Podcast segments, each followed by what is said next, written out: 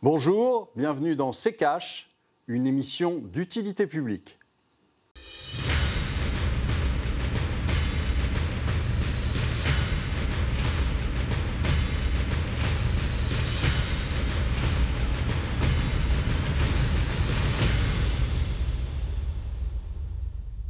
Bonjour, aujourd'hui nous allons vous parler du service public.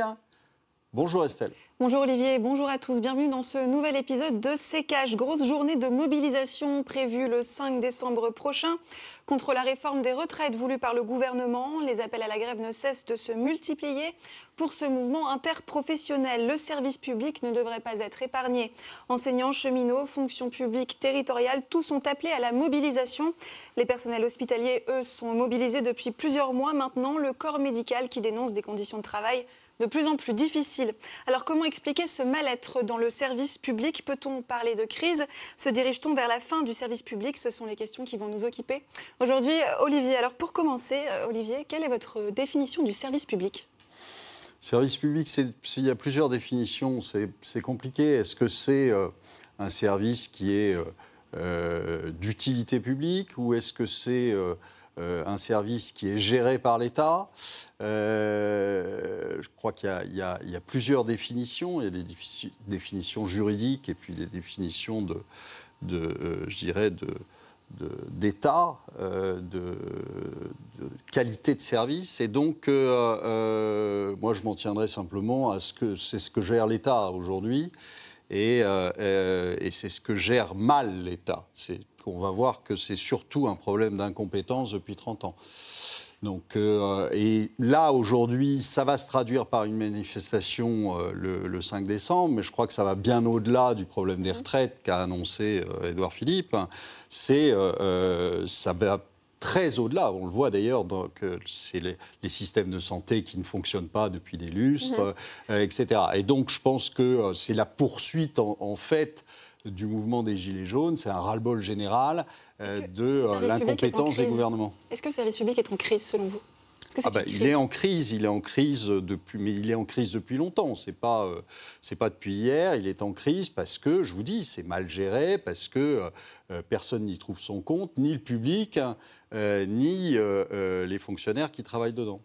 Alors Olivier, on va s'intéresser à la libéralisation des services publics. Cette politique de l'Union européenne peut-elle expliquer en partie la tourmente que traverse le service public? Élément de réponse avec le tiroir cache d'Antoine Vassas. Depuis 30 ans, dans toute l'Union européenne est mise en place une politique de libéralisation des services publics. La gestion, autrefois faite par les États en position de monopole, se retrouve peu à peu ouverte à la concurrence, essentiellement au niveau européen. Énergie, transport, télécommunications, services postaux, beaucoup de domaines sont concernés, l'objectif étant de fournir des alternatives aux consommateurs, une meilleure qualité de service, des meilleurs tarifs. Sur le papier, ça sonne donc plutôt bien. Sauf que selon une étude commandée par deux députés européens, Marie-Pierre Vieux et Marie-Christine Vergia, sur trois secteurs publics et dans quatre pays membres, la libéralisation des services publics dans l'Union européenne, bah c'est pas si chouette. Déjà pour l'ouverture à la concurrence, il apparaît que le nombre d'entreprises à investir le domaine public en question est toujours limité. Sur le marché de l'électricité par exemple, quatre grosses entreprises se partagent la majorité du gâteau européen. Cette concurrence oligopolistique, oui on aime les mots compliqués, permet ainsi plus de liberté pour fixer les prix ou la variété des services. En bref, toujours les défauts du monopole, sans ses avantages. D'autre part, la rentabilité prend le pas sur la qualité des services et sur la durabilité, car si l'État peut contracter de la dette sereinement et donc n'être pas forcément rentable, une entreprise, elle, ne peut pas se le permettre et donc doit faire de l'argent avant toute autre priorité. Enfin, l'étude montre que pour embaucher, les entreprises ont tendance à plus précariser l'emploi que le secteur public. La libéralisation, sans doute un des facteurs importants pour expliquer la crise que traversent les services publics aujourd'hui. Olivier, est-ce que vous êtes d'accord avec ce qui vient d'être évoqué? La libéralisation, c'est un, facteur de cette crise? C'est un facteur de cette crise avec, euh, euh, je vous rappelle, qui donne ces euh, directives? C'est l'Union européenne. qui impose finalement la privatisation de à peu près tous les services. Donc, on, a fait, on a fait les autoroutes, l'électricité, bientôt les barrages, etc. Donc, et puis, petit à petit, vous verrez qu'on va s'attaquer aux hôpitaux, qu'on va s'attaquer donc à la santé, on va s'attaquer à, d'autres d'autres parties régaliennes de l'État finalement, et donc qui vont petit à petit euh, être adressé au privé. D'abord parce que ça fait des cadeaux euh, aux petits camarades de jeu de, nos dirigeants.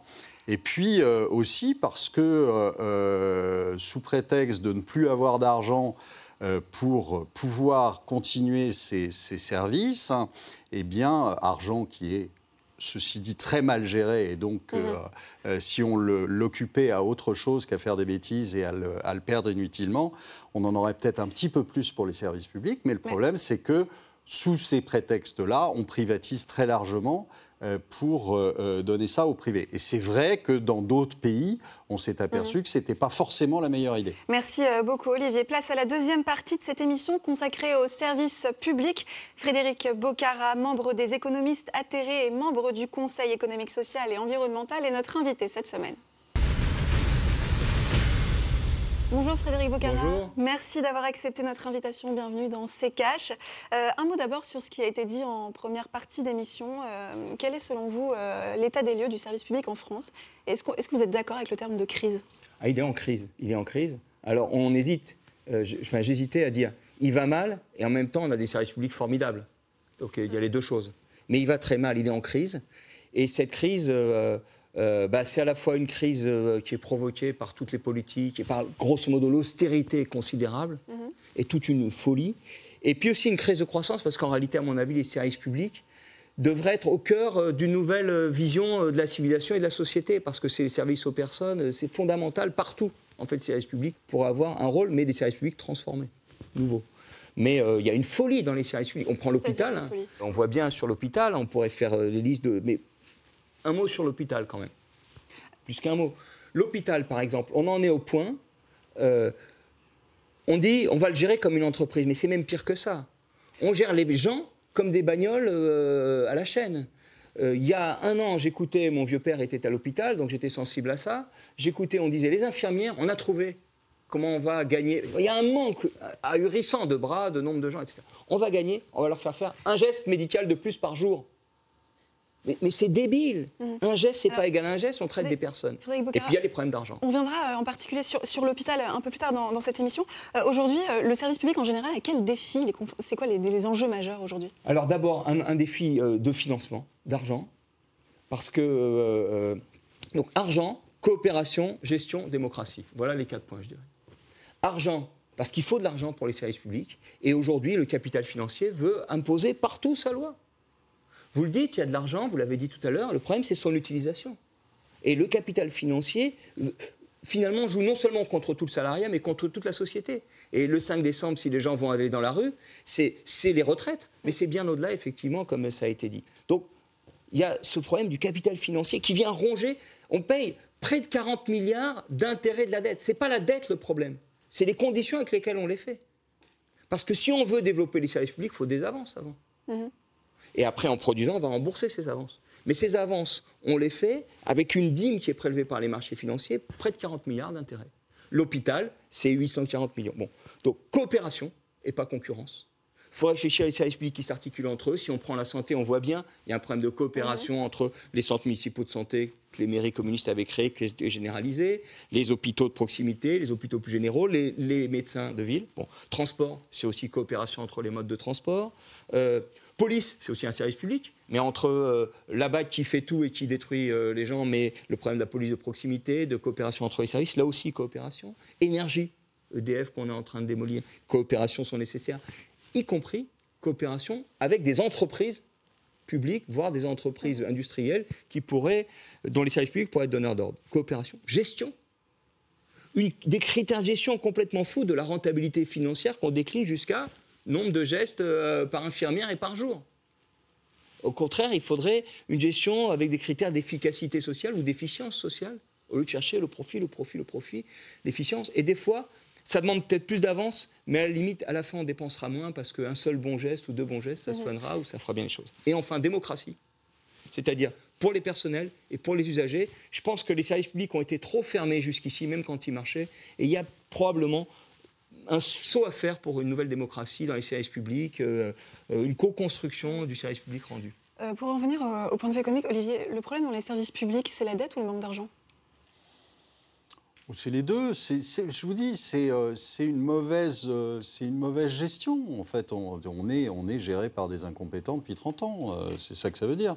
C'est-à-dire que si, au lieu d'utiliser de, l'argent et en fait sous prétexte d'investissement, qui sont en fait pas des investissements du tout, et, de le, dilapider à droite et à gauche, si on s'en servait réellement pour euh, euh, sortir les gens de la rue, pour euh, euh, améliorer les hôpitaux et le fonctionnement des hôpitaux. Enfin, je sais pas, euh, on a tous été à un moment ou à un autre euh, aux urgences. Aux urgences, on voit un tas de personnes qui sont là et qui sont là pour renouveler des ordonnances. Donc, euh, c'est pas un service d'urgence. Donc, euh, et vous faites euh, 3 heures, 4 heures, 5 heures la queue, 6 heures la queue. Euh, vous êtes là en train de pisser le sang dans un, dans un, euh, dans un couloir. euh, personne ne peut s'occuper de vous parce qu'ils ont personne. Donc, euh, c'est de la mauvaise gestion. Ça, c'est pas autre chose. Alors, il y a aussi des manques de moyens parce qu'on préfère aller faire des bêtises plutôt que euh, de donner l'argent là où, il y en a besoin. Mais c'est euh, global et c'est global sur, euh, euh, sur euh, énormément de choses. Il y a des décisions. euh, vous avez une décision dans les transports qui a été le tout TGV, etc. Résultat, il n'y a plus de lignes intercités, euh, ou très peu, et euh, les gens peuvent plus se déplacer. Donc, enfin, vous avez tout un tas de décisions qui ont des répercussions, qui ont des répercussions énormes, et donc c'est de la mauvaise gestion plus qu'un manque de moyens. Le- les moyens, on, on- on se les, on, se les, euh, on peut se les dégager si on fait vraiment euh, le boulot intelligemment. Malheureusement, euh, c'est pas en France qu'on fait les boulots les plus intelligents. C'est plutôt, c'est- je dirais plutôt, derrière la mauvaise gestion, il y a une logique qui impose une mauvaise gestion. en On est réalité. d'accord. Il y a une logique de fond. Parce que sinon, c'est- il suffirait de changer les gens, il y a des méchants gens, il faut les jeter ou les mettre à la potence. Non, il y a Mais toute une logique pas. qui On imprègne. pas. Oui, mais même. On il y a est toute une logique qui euh, imprègne ça, c'est-à-dire il faut dégager de la marge et du profit. C'est une approche trop rendre- budgétaire, en gros. On ne doit pas considérer le En service termes de public comme une rentabilité, une approche en termes de rentabilité, parce que des moyens existent, mais on ne les utilise pas. L'hôpital, prenons l'hôpital. L'hôpital, depuis 2010, ils ont arrêté les investissements. C'est comme ça qu'ils ont cru régler le problème du poids que leur pesait la dette. Enfin, ils ont continué un peu d'investissement, mais on est passé de, de 10% euh, de leurs dépenses en investissement à 5%, on est divisé par deux. Il faut des investissements nouveaux pour l'hôpital. Et puis, c'est l'activité qui va permettre de rembourser. Mais l'hôpital, euh, l'État, il dit on reprend la dette. Il reprend qu'un bout, il reprend 10 milliards, il y a 30 milliards. Bon. Mais il reprend la dette, sauf que les intérêts, on continue à les payer, alors que la BCE, elle donne du 0%. Pourquoi elle ne donne pas du 0% pour les services publics? Donc les 840 millions d'intérêts que l'hôpital paye, tous les hôpitaux, on pourrait les réduire à zéro. Or, coup de bol, entre guillemets, c'est ce que le gouvernement met en avant comme plan d'économie pour l'hôpital. Il ne faut pas réfléchir plan d'économie, il faut réfléchir plan de réponse aux besoins et quels moyens on a pour répondre aux besoins. Et en plus, on peut alléger les 800 millions. Mais ils ne veulent pas, parce que soi-disant BCE. Alors on va dire c'est Europe. En partie, oui. Mais même à l'intérieur des traités, peut-être contre leur logique, on pourrait créer un fonds européen pour les services publics avec les euros à 0% de, de- de la BCE. Donc il y a des gens, il y a de l'incompétence, il y a des choses qu'on ne veut pas faire savoir, mais il y a une logique profonde et celle-là, il faut inverser les choses. Alors, on va C'est surtout, on, dit, on qu'on a donné de l'argent là aux, aux- aux hôpitaux, Messieurs, enfin, à messieurs. la santé. C'est pas vrai. Non, c'est pas pas vrai parce que déplacer Un tour 10 de passe-passe, milliards, voilà. c'est un, un déplace. comptable. Alors hein, justement, on va reparler euh, des hôpitaux. On marque une courte pause. On revient dans un instant.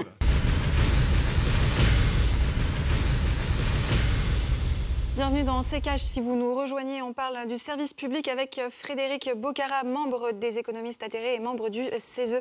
Alors, Frédéric Bocara et Olivier, juste avant euh, la publicité, on évoquait euh, la situation euh, des hôpitaux, donc les urgences qui sont en grève depuis plusieurs mois.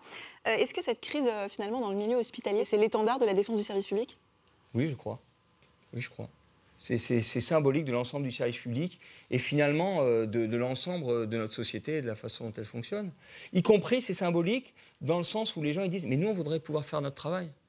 Alors moi, je suis allé rencontrer euh, euh, à Belfort, par exemple. Il y a un hôpital, enfin, il y avait deux hôpitaux, un à Belfort, un à Montbéliard. Maintenant, l'hôpital de Belfort, on me l'a fait visiter, c'est un terrain vague. Ils ont fusionné en deux hôpitaux. Ils ont supprimé des lits, mais ils comptent comme lits les, brancards dans les couloirs. parlez.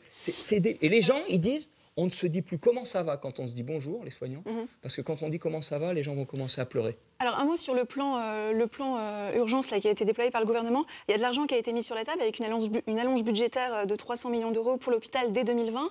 Le gouvernement, vous l'aviez dit, a aussi racheté une partie, euh, une partie de la dette. C'est pas suffisant, c'est un pansement. c'est- pas suffisant. Enfin, c'est pas suffisant, évidemment, mais ça va au-delà. En réalité, c'est qu'on on déplace les 10 milliards vers l'État, pourquoi pas? Mais en fait, on fait payer la même chose. C'est-à-dire les intérêts de cette dette, on continue à les payer. On a 840 millions, alors que la Banque Centrale Européenne, elle est prête à 0%. Et déjà, on pourrait même avoir la Caisse des dépôts, le pôle public français, qui prête à 0%. Donc on allégerait de 800 millions. Là, on n'allège pas. Au lieu que ce soit vous, comme usager de l'hôpital, qui allez payer, c'est vous et moi, comme euh, euh, redevables et contribuables, qui allons payer. Non, il faut alléger ces 800 millions et mettre à 0% euh, tout de suite la dette. Et puis, il faut un plan d'investissement et de développement. Mais là, il y y, a 300 millions qui, ont été mis, qui vont être mis sur la table en 2020. 300 millions, C'est rien. c'est rien. C'est rien. C'est rien. Et puis, c'est, je vous dis, le- le- le- cette histoire de, de, de- de 10 milliards de, de dettes, Il y en a 30 en réalité. c'est, oui, sur Derrière. 30, hein, 10 sur 30, et ces 10 sur 30, euh, c'est vous changez de poche de pantalon. Mais vous avez toujours euh, la dette de 10 milliards. De toute façon, c'est l'État, euh, c'est un service public, donc c'est l'État. Alors que vous le déplaciez de la colonne hôpitaux à la colonne euh, État, c'est toujours l'État, et donc je vois pas ce que ça change. C'est juste un effet d'annonce. on reprend 10 milliards. Ouais, mais enfin, ceci dit. Il y a un peu plus qu'un effet d'annonce, parce que les luttes ont mis en avant ce problème de l'argent. C'est nouveau, les gens veulent, les gilets jaunes aussi. Il y a une convergence sur cette question de l'argent, qui, à mon avis, est la question transversale à toutes les luttes, qui pourrait faire comprendre aux uns et aux autres et à la société ce qu'il faut faire. Mais un exemple concret, à Vichy, je suis allé à l'hôpital de Vichy. On leur demande une économie de 1,2 million, un plan d'austérité, ça veut dire euh, une cinquantaine de personnes en moins. C'est beaucoup hein, dans un hôpital. Ils n'en peuvent plus. Eh ben, j'ai dit, mais regardons les comptes. Non, euh, laisse tomber. Si, si, on regarde. Eh ben, 1,2 million d'économies, ils payent 1,4 d'intérêt à la banque.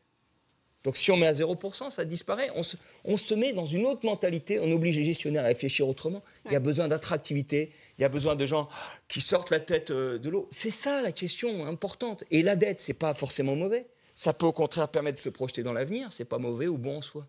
C'est ce qu'on- D'ailleurs, après-guerre, on s'est sorti de- des difficultés qu'on avait par la dette. Mais comme vous le dites, sinon là aujourd'hui, c'est une dette pour des gestionnaires fous. Alors, un mot euh, soulevé par cette question euh, qui a été soulevée par Éric Le Boucher, éditorialiste aux Échos notamment, qui écrit Le mal management, la vraie crise des services publics. Selon lui, le problème relève moins d'un manque de moyens que d'une mauvaise organisation et d'un management défaillant des services publics. Il y a un problème de management aussi, selon vous?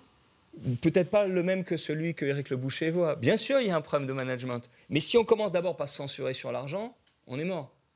Il y a un problème d'austérité. Ça crève les yeux. On ne veut pas voir ce qui crève les yeux, on regarde ailleurs. D'accord? On a connu ça dans d'autres pays. On ne veut pas voir, on dit tout va bien. C'est très brejnevien.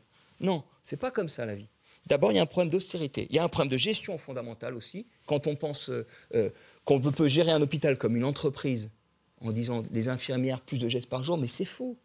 Les gens, ils ont des idées, il faut de la transversalité. Les toubibs, quand on observe, ça a dû vous arriver aussi, on s'aperçoit très qualifiés, on leur fait faire du taquin pour vérifier euh, s'il y a des, des lits libres, etc. On leur fait faire ce boulot-là, alors qu'ils sont très qualifiés.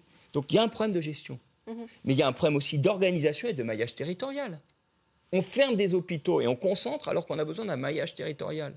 Et du coup, il y a des gens qui, qui peuvent mettre en, en- qui mettent en danger leur vie parce qu'ils n'arrivent pas assez vite à l'hôpital. Donc il y a un problème de gestion, mais qui ne doit pas être dominé par les critères de la productivité apparente du travail et de faire suivre le burnous, ça oui.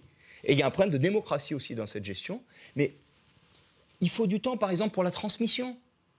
Quand une infirmière, elle s'en va, qu'elle a vu tel malade qui a dit telle chose, mais elle doit pouvoir transmettre. Quand une infirmière, il y a une vieille personne, elle peut à peine la voir 10 minutes dans les 12 heures qu'il y a. Mais on marche sur la tête. Olivier, on gère euh, les hôpitaux comme les entreprises? Comme une Alors, entreprise on- classique? On gère les hôpitaux comme une entreprise classique, euh, comme une entreprise classique qui fait faillite. C'est-à-dire qu'on l'emmène à la faillite. Mm. euh, gentiment. Et, et c'est vrai qu'il y a, il y a- quand on discute avec des médecins, quand on, des, des- des hôpitaux, euh, euh, quand on discute avec des infirmières et qu'on voit qu'elles, qu'elles ont euh, des bacs plus 5, elles ont des bacs plus 5, elles sont, elles sont au SMIC. C'est ahurissant. De, on se dit, euh, oui, il y, a un vrai souci. On 1200 peut pas, euros à bac plus 5, c'est un gâchis, vous avez raison, Olivier. C'est ahurissant. Euh, comment voulez-vous après motiver des gens qui se, qui se tapent des horaires, euh, là on est loin des 35 heures, hein, vous pouvez y aller, sur, donc qui sont loin des 35 heures, qui font 5 ans d'études et qui sont payés 1200 balles un truc qui ne va pas. Enfin, Plus une responsabilité humaine, une charge mentale, quoi. Donc voilà. Après, euh, c'est vrai que euh, c'est mieux de payer un député qui ne fout rien. 15 euh, 000 balles par mois. Et plus des milliards de dividendes. Il y a quand même 298,8 milliards de revenus financiers des entreprises qui payent zéro cotisation sociale. 298,8 milliards qui payent zéro cotisation sociale. Si on payait là-dessus le même taux que moi sur mes salaires sont prélevés, 10%, ça ferait tout de suite 29,8 milliards euh, pour l'assurance retraite. Alors, messieurs, je voudrais que l'on s'intéresse à cette question. Elle est issue de la lettre aux Français signée de la main euh, d'Emmanuel Macron et diffusée en janvier dernier à l'aube du grand débat. Emmanuel Macron qui posait cette question faut-il supprimer certains services publics qui seraient dépassés ou trop chers par rapport à leur utilité? Est-ce qu'il faut supprimer des services publics, euh, Frédéric? Quel bras faut-il vous couper? Voilà, on commence à poser la question comme ça. Non, c'est quels sont les besoins et qu'est-ce qu'il faut faire? Donc, qu'est-ce qu'il faut faire? Il y a probablement des choses qu'il faut redistribuer, bien sûr. Est-ce qu'il faut réinventer le service public? Il faut le réinventer. Comment? Avec les gens. Pour l'instant, on ne les écoute pas. Ils demandent à être écoutés. Donc euh, il faut le réinventer. Il faut le réinventer avec euh, des structures plus coopératives, plus ouvertes, avec la construction du service public par les usagers. Quand on prend sur la médecine, il y a plein de mouvements où euh, on sait bien que pour des, maladies, des pathologies importantes comme le diabète ou autres, on a besoin que les patients eux-mêmes ne soient pas seulement patients passifs, mais participent à la construction du traitement. Il y a beaucoup de savoir, etc. Donc il y a des choses à réinventer, à redévelopper. Mais pour ça, il faut se placer faut sortir la tête de l'eau. On ne se place pas dans l'état d'esprit euh, qui convient là-dessus. Moi, mhm. je pense que c'est ça. Et bien sûr, mais l'école aussi a des choses à réinventer. L'école, elle est déstabilisée euh, par euh, toutes les, informations, les, savoirs que les gens peuvent avoir par ailleurs. Bien sûr. Mais aujourd'hui, on dit aux enseignants, vos compétences, elles comptent pas, on vous écrase, etc. On ne peut pas le faire sans les gens et sans ce qu'ils ont comme savoir. Ils sont prêts à changer, les gens. C'est une on ne se rend pas compte à quel point les gens ont des idées, sont prêts à changer. Mais on ne se place pas dans ce... Et il va falloir s'y placer dans cet état d'esprit. Olivier, euh, est-ce qu'on peut imaginer une disparition du service public? C'est peut-être ce que veulent nos gouvernants. Euh, c'est possible que ce soit ça leur, euh, leur, leur idée, mais on a fait une émission sur la, sur la démographie. Avec le vieillissement de la population, on va avoir dans les années qui viennent, et pas, pas à 50 ans, à, à 10, 15 ans, on va de plus en plus avoir besoin d'hôpitaux euh, qui fonctionnent, euh, de, moyens de transport qui fonctionnent. Euh, et, pour l'instant, on a quand même l'impression que l'État ne va pas dans cette direction-là. Après, est-ce qu'ils vont disparaître totalement?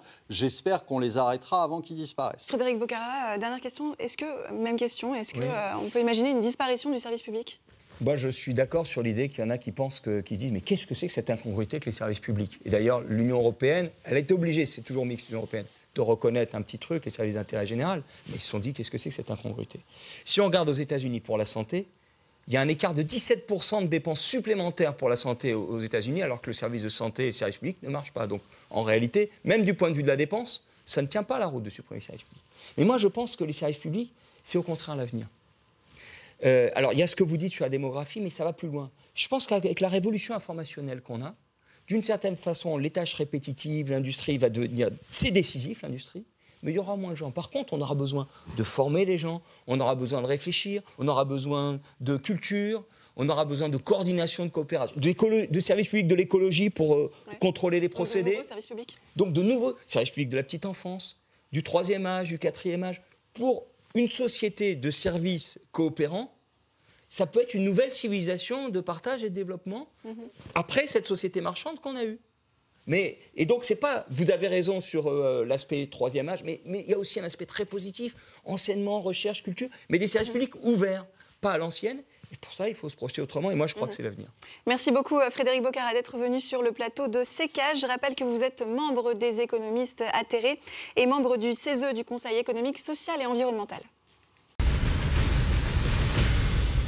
L'actualité de la semaine, Olivier, consacrée cette semaine à la réforme des retraites. Le 27 novembre dernier, Édouard Philippe a donné une conférence de presse. Le Premier ministre a réaffirmé l'objectif de la réforme, mettre un terme à la quarantaine de régimes spéciaux au profit d'un régime universel.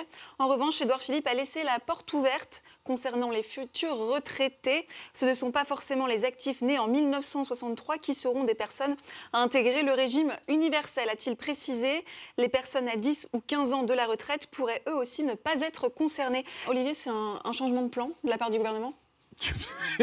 C'est un changement de rien du tout. Enfin, faut que, faut que, euh, faut que les guignols arrêtent de, faire des guignolades. Euh, c'est insupportable. Euh, le, les régimes spéciaux qui veulent supprimer, on, supprime aussi le régime spécial des ministres et des députés? Ou pas? Non, on n'en parle pas de ça. Hein. on parle des autres régimes spéciaux, mais pour eux, ils se le gardent, leur régime. Donc, tout ça, c'est la énième réforme des retraites dont on va reparler dans deux ans ou dans trois ans, parce que ça ne suffira pas. Et donc, euh, euh, on vous l'a dit, il y a un vrai souci sur les retraites, c'est la démographie qui fait que vous avez de plus en plus de dépendants, parce que vous avez un taux de chômage qui est ahurissant en France, qui n'a pas baissé, contrairement à ce que dit M. Macron. Euh, et donc, euh, voilà, on est, dans une situation qui est, euh, qui est compliquée, qui est difficile, et sur lequel les petites réformettes de monsieur, de monsieur Édouard Philippe ne serviront à rien, comme d'habitude, et ils se garderont Alors, pas une encore réforme, leur hein, privilège. C'est des pistes, c'est des pistes, pistes hein. oui, des pistes. Bah, Qu'il aille sur les pistes de ski, ça ira mieux. Ce sera décisif, la démonstration du 5 décembre, selon vous, pour cette réforme? Mais ce n'est pas pour cette réforme. Je pense que c'est bien au-delà de la réforme. On en a, on en a discuté là, il, y a, il y a cinq minutes. Ça va bien au-delà de la réforme. C'est la poursuite, je pense, d'un ras-le-bol général des gens qui mmh. qui s'aperçoivent qu'ils sont gouvernés par euh, des incompétents. Merci euh, Olivier, c'est la fin de cette émission. Merci de votre fidélité pour voir ou revoir nos anciens euh, épisodes. Rendez-vous sur internet à l'adresse rtfrance.tv. Sachez que vous pouvez aussi réagir aux émissions sur les réseaux sociaux avec le hashtag RTCash. Olivier, euh, le mot de la fin. Alors, C'est Cash, comme je vous le disais, est une émission d'utilité publique et j'aimerais qu'elle ne finisse pas comme les services publics.